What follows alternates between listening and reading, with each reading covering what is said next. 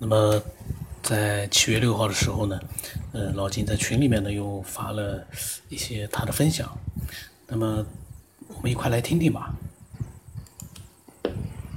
啊，今天 听了这个新的一期王先生分享这节目，呃，我觉得还是比较有价值的，因为这个他所分享的这些内容，呃，至少是我是基本认可的，呃，有些呢是我体验过的，有些呢是呃我了解的，有些呢也是可以可以理解的吧。所以他所说的那些那些各个方面的一些呃想法，我不知道他从哪儿来的啊，是他自己证悟到的呢，还是说呃查一些资料就了解来的？这个这个这节目里他也没交代啊。然后包括最后这个九江老师也没有去呃评说一番，这好像录着录着就就没了，这就算了。但是至少我觉得他说的基本上都是，呃，都是对的，都是有道理的，啊，这个我我我觉得还是，呃，比较有同道中人啊，说的这些东西，有一些禁忌的东西和一些这个，呃，注意的东西，我觉得都是都是对的，这点还觉得，呃，可以有一个探讨之人啊。啊但是如果他是真正能证悟到这一点，或者修炼到这个切身体验的状态，我觉得那就更更完美了啊！你像他说到灵魂出窍或出体，这个一定是自然而然的事儿啊，就是我在呃一定的修炼的能力下，就是他说的这个阳气足到一定程度下啊，身体是。必须要分离的这种状态下叫自然分离，啊，当然他说的是这种阳还是阴，这我倒没听说过啊。但是我觉得他说这道理是对的，就是一定是一个不由自主的出体方式才是正确的。假如说你是去冥想，你是加意念，你是挤是蹭，你是呃，反正这种的出体的感觉，即便你是真的出体而不是梦的话。它确实也是非常有害的，啊，因为这个东西是要消耗非常大的元气的。说句不好听的话，就是你要折寿的，就这么个意思。呃，包括他说那个，就农村跳大神那种主观出体的啊，也就是功力不到那个程度，然后呢，为了挣钱，他会有一些口诀和密码，一些做法，他可以让自己离体，然后。解释还魂，他让别人的灵魂进来以后去跟这个客户去对话，这种程度其实也是极大的伤害。就是这种这种人一定是有病的，身体会有病的，这个没错。因为跟刚才那种说法是一样的，就是你你你总是在一种强迫自己出体状态下，这个是需要耗元神的。也就是说，你你的元气会大减。你比如说，你能活八十岁，那你经常干这个，你可能连四十岁都活不到。啊，就这意思。以前节目我也在讲过这个“会而勿用”这个道理啊，就是说你真正有一定功能的时候，其实呢，那是一个初始态，就是刚你达到这个能量状态的时候，它会显现出特异功能。但这种功能，师傅一再强调你不要去用啊，你有不要去用，有实际上它不是一种功能的体现，而是一种能量的体现。嗯，这样的话你要去。养精蓄锐去积攒它，积攒到一定程度的时候，它是一种自发的使用的时候，你才可以用。你不能说我有这能力我就想试试，这样的话你会非常耗，也是在耗你的元神。因为这个呃特异功能的东西，完全是用你的元神在作用。也就是说，你最最根本的那个东西出来再活动啊，它如果不稳定，你去活动，你就会。丧失的，就是慢慢的他就回去了，这这确实是不好的。就像那个中学生老去给人家看人家家里怎么回事，去神游那种。其实师傅也在说他，刘大妈说了好多次，说你不要老去办这个事儿，好玩是好玩，但是不能老去做，老做你就功能就会消失的，就没有了的。他不听，你知道吗？就是就是孩子嘛，所以这也是一个教训，就是你不可以功能不可以这么随便去用。还有一个他说的这个层次观念啊，比如说你这个呃眼通的问题，它是有层次的。你一开始可能会看到骷髅，会看到血脉，会看到元神，会看到人家的前世，这确实是一个能量级别修的高低不同的一个功能啊。它透视眼也是有不同的等级的，也可以看到不同的东西。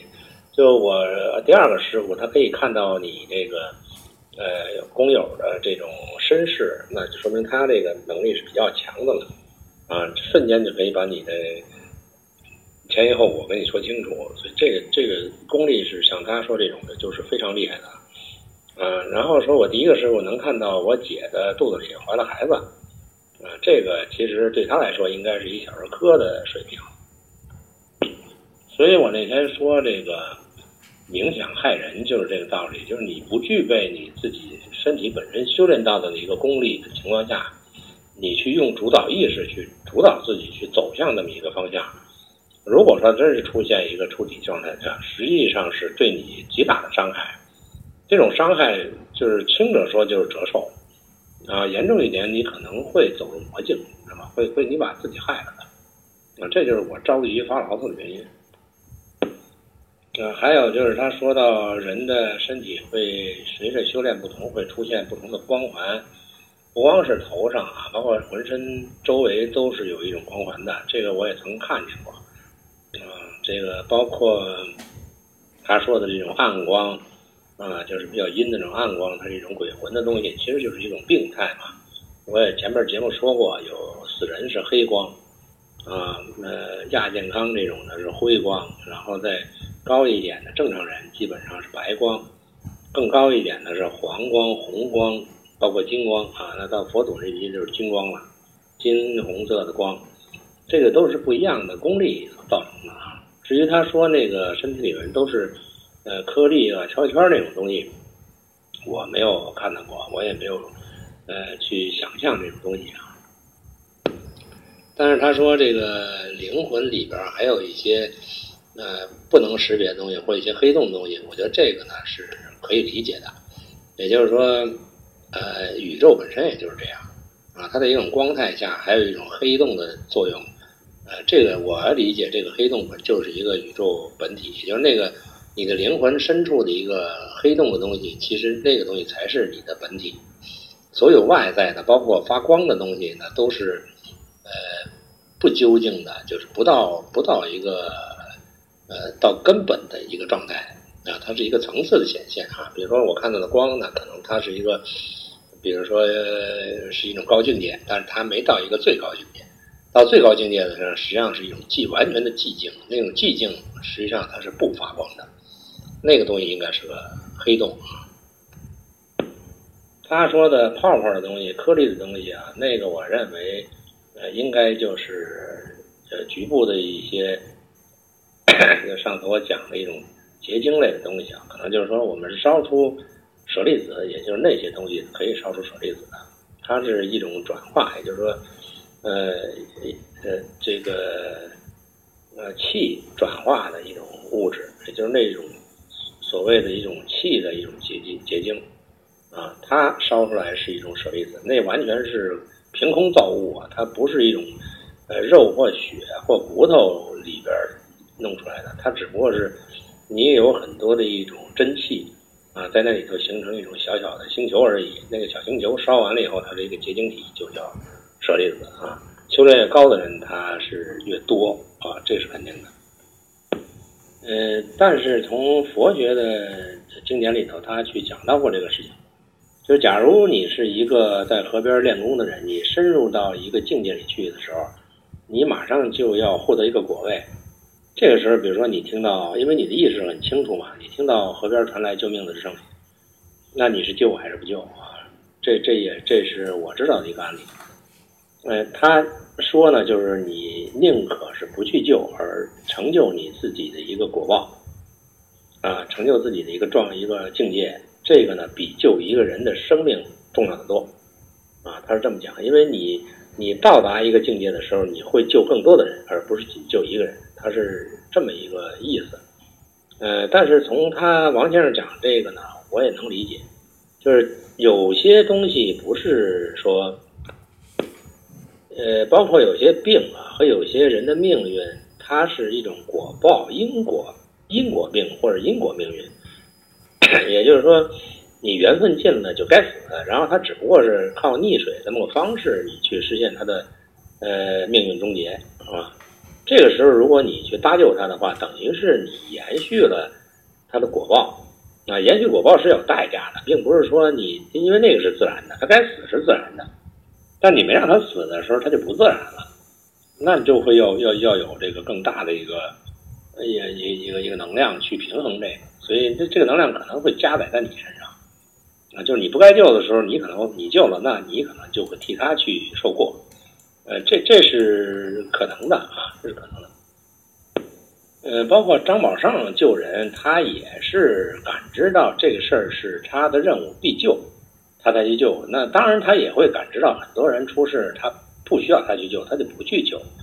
对吧？他不去救，那是他的本分。也就是说，那个人他该死，你不需要去去去拦截他啊。呃，但是有些有些他不该死的事儿，他知道这事我必须我出手，啊，这他是有。觉知的，他如果是你，你是一个普通人，你只是拿道德水水准来衡量这事儿啊，你没有觉知啊。比如说你就这个人，你自己牺牲了，那你的你比如说你牺牲的这个呃灵魂的修炼程度高呢，还是他修炼程度高，对吧？对于灵魂来说，比如说你修炼比他高多了的时候，你去死了，这个就就你很可惜，你知道吧？那么人死的话，就会重新轮回去投胎。那么你你投胎一次，你修炼到一定程度，你不容易。但是他需要，呃，比如说比你晚几百年的投胎的水平。那他死了，对对这个他来说，并不是一个太大的问题，灵魂啊，不是太大问题。咱不说道德，但对你来说，可能就是呃紧要的问题。所以你不你不明白这个事呢，你去随便救，他确实会有这个。问题存在，但是你如果不明白的话，你不了解，你还没修到那个你洞察的情况下，你不救，这本身就是一个呃不善的行为，对吧？你有一个标准在这儿，不善的行为，所以你这个，呃，你你会去牺牲自己去救别人，这个本身也是一种果报啊，也是一种果报。所以王先生讲今天讲这集呢，我认为是比较比较有真实性和价值的，但是，呃。我就是不太明白这些东西呢，是他自我体验来的，还是读书读来的？这个是有重要区别啊。假如他是修炼过，或者说真正体验过，他有一种呃由衷的这种感受来的话，那非常可贵了，非常可贵了。那假如说他是读书读来的，或看的很多了，或认同感来去讲述这些东西，我觉得也很有价值。但是呢，欠缺一点。如果他没有体会这东西，可能，呃，只是只是一种，呃，只是一种这个描述啊。但是如果真有体验的话，那这那这个就是，呃，非常有价值的。呃，另外我再补充一句啊，就是说讲这个神通的事儿。刚才说到神通的使用，说你看佛祖讲了四十九年经，你看他。有多少时候去显露神通的，对吧？他呢是除了要饭、洗脚、打坐，都是很人性化的、很平和的一种方式，呃，去展露给别人。但是呢，他教化别人的时候，啊，他会显示出一种神通，比如说他让你看到你的未来，会看到呃天国什么样，他会展示一种神通，让你去呃理解。除此之外，他不会去说我漂浮到半空啊，我去飞升啊，我去呃瞬间给你出一些东西，让你觉得很神奇啊。他四十九年之内几乎很少做这种事情。你说他不会吗？他完全是比会还会，你能还能，但是他不做。那这个就是他怕一个误导，就是好像我们去修炼一定程度是成。成仙或者成一种这个能耐啊，各种神通的能耐，那你的目的就错了。实际上，能耐和神通它也是一种幻象，它也是一种呃不实的东西，甚至于说它是扰乱你心智的一种东西。如果你沉迷于此的话，你就不能精进了。真正的呃三摩地和这个呃智慧的境界，是需要你一尘不染，也没有没有纠结的。如果你被一个神通所拽走了的时候，你就不可能再前进了，是吧？所以精进，那精进是要摒弃一切过程当中所获得的能力啊，这个能力都不是最终结果。所以呢，从佛教来说，你你不要去留恋神通，那个东西没有用，啊，它它会妨碍你到呃到达最终目的的一个一个呃障碍啊，就像说是我们去要消灭一切相啊，去这个消灭一切念头，啊，这些都是缠绕你的东西，包括神通也是啊，最后连佛都没了。什么都没了的时候，才到一种真正的大智慧的境界，也就是到那个黑洞的空的境界里面去，你才真正达到一个佛教。剩下过程当中出现这些东西，都是障碍你的手段，包括神通也是啊。所以这个我觉得他说的非常对啊。那些东西都是你修炼过程当中的一个随之而出的副产品啊，副产品。就像我们今天说科学发展到今天，呃，研究量子物理的时候，会制造出这个墨子，呃，这个这个呃传输卫星啊，或这种这种各种设备仪器这种东西，其实它都是副产品啊。真正的科学发现的东西是追求一个 原理和这个真相。这个这个追求真相过程当中，它会有一些东西出现的时候，它能够应用，应用会起很大作用。但是这种作用，你作用多的时候，你沉迷作用的时候，你就不会再再发现更深的东西，是吧？因为这个东西它好用的时候，你就会沉迷在里头，堕落在里面。神学是这样，科学也是这样，啊，我们在惊喜我们的能力有多高，怎么能利用自然，能够发现更高的水平的时候。我们能制造出更多的武器和这个呃民用的一些现实应用，能够为人家人类去追求更多的便利和舒适，那都是那都是走偏了，就是你用偏了科学了。真正的科学是发现真相的手段啊，并不是他去应用一些东西，让人们更堕落在一个呃自我满足态当中，那等于人类就没法前行了。我再次声明啊，今天王先生分享，我认为非常有价值啊。如果说大家都能这么去分享问题的话，嗯，可能对这个节目来说，包括对广大的听众来说，都是一个呃有启发性的一个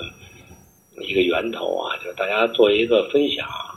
然后呢，不管他是对还是错，还是经历过的没经历过的，至少呢。你说出来一些东西以后呢，会给大家一些震动和一些又一些想法，一些想法就启发大家一些联想，我觉得这就足够了啊。至于说它的真伪和呃和这个和这个可信度啊，这个这个都都是次要问题啊。但是你只能够，你如果引起一个共鸣和联想，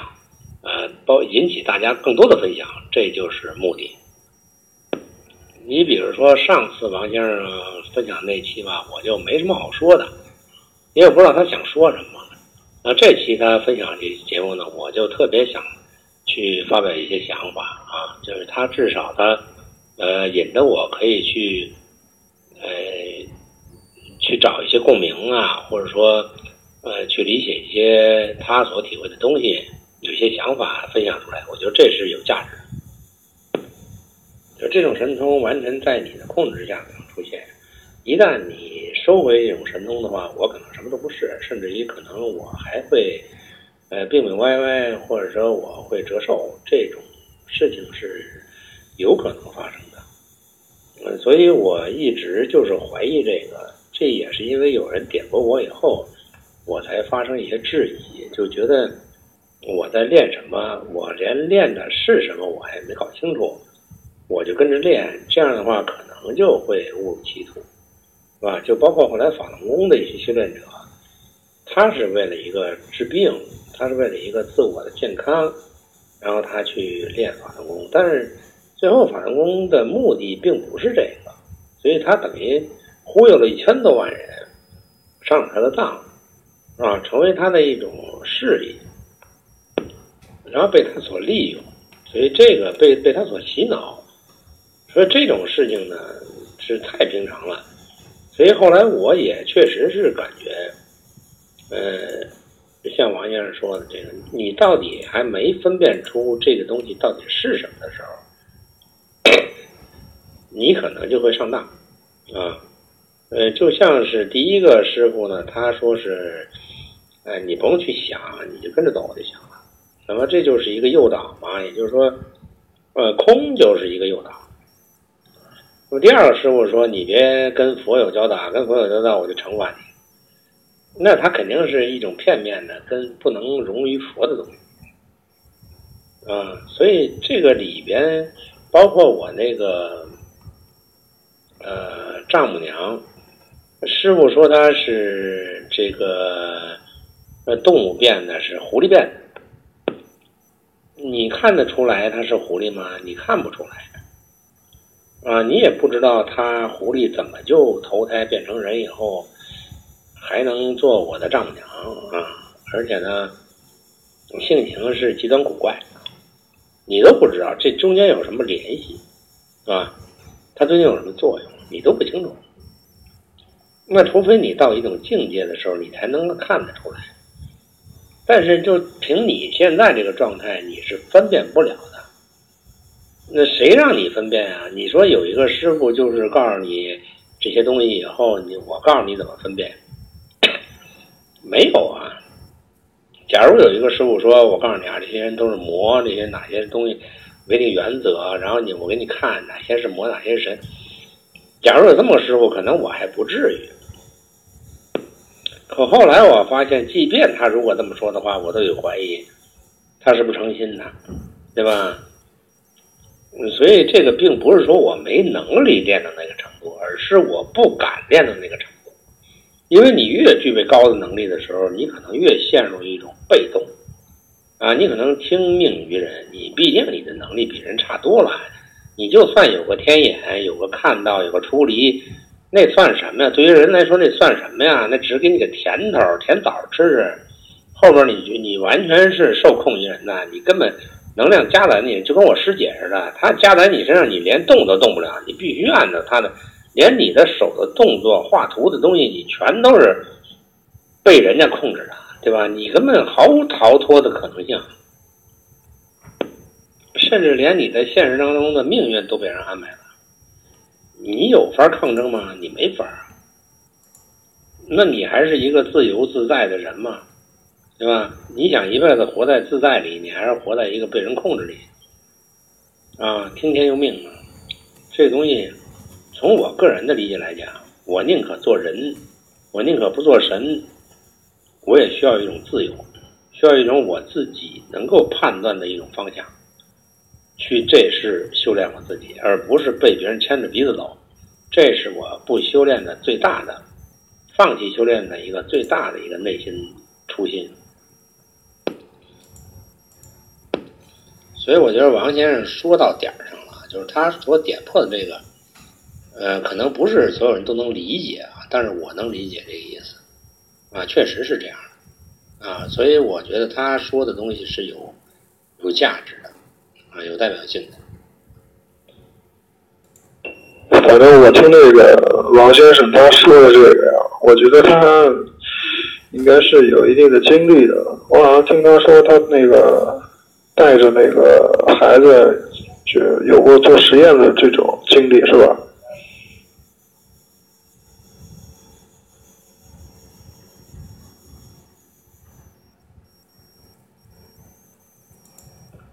哦，没听，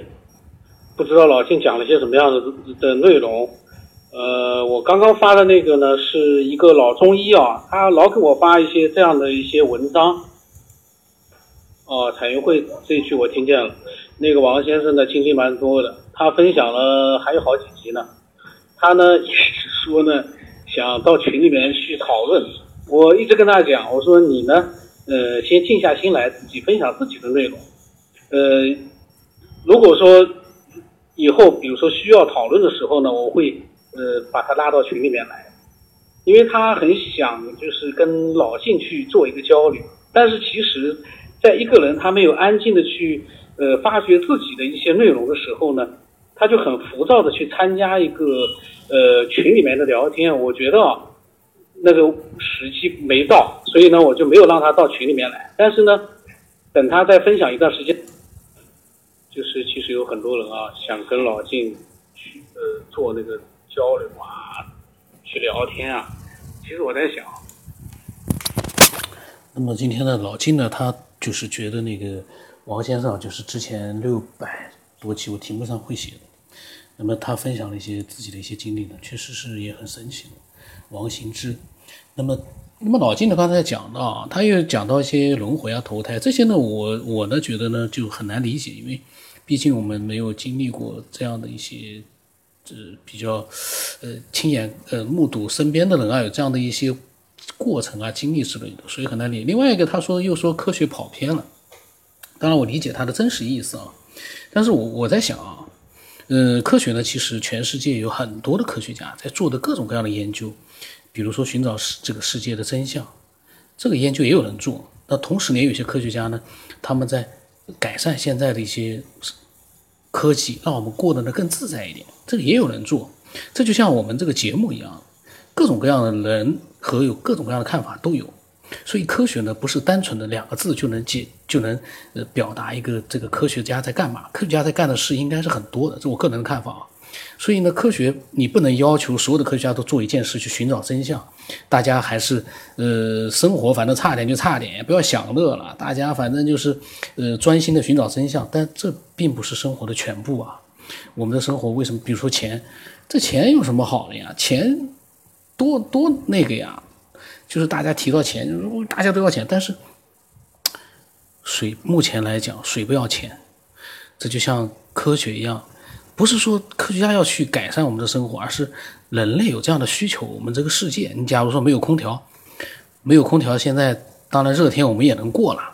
但是有空调不是很舒服吗？在空调间里面做事效率也高啊。我就是说这个，呃，科学家呢也有各种各样的科学家，呃，也有不少科学家应该是在寻找的真相的。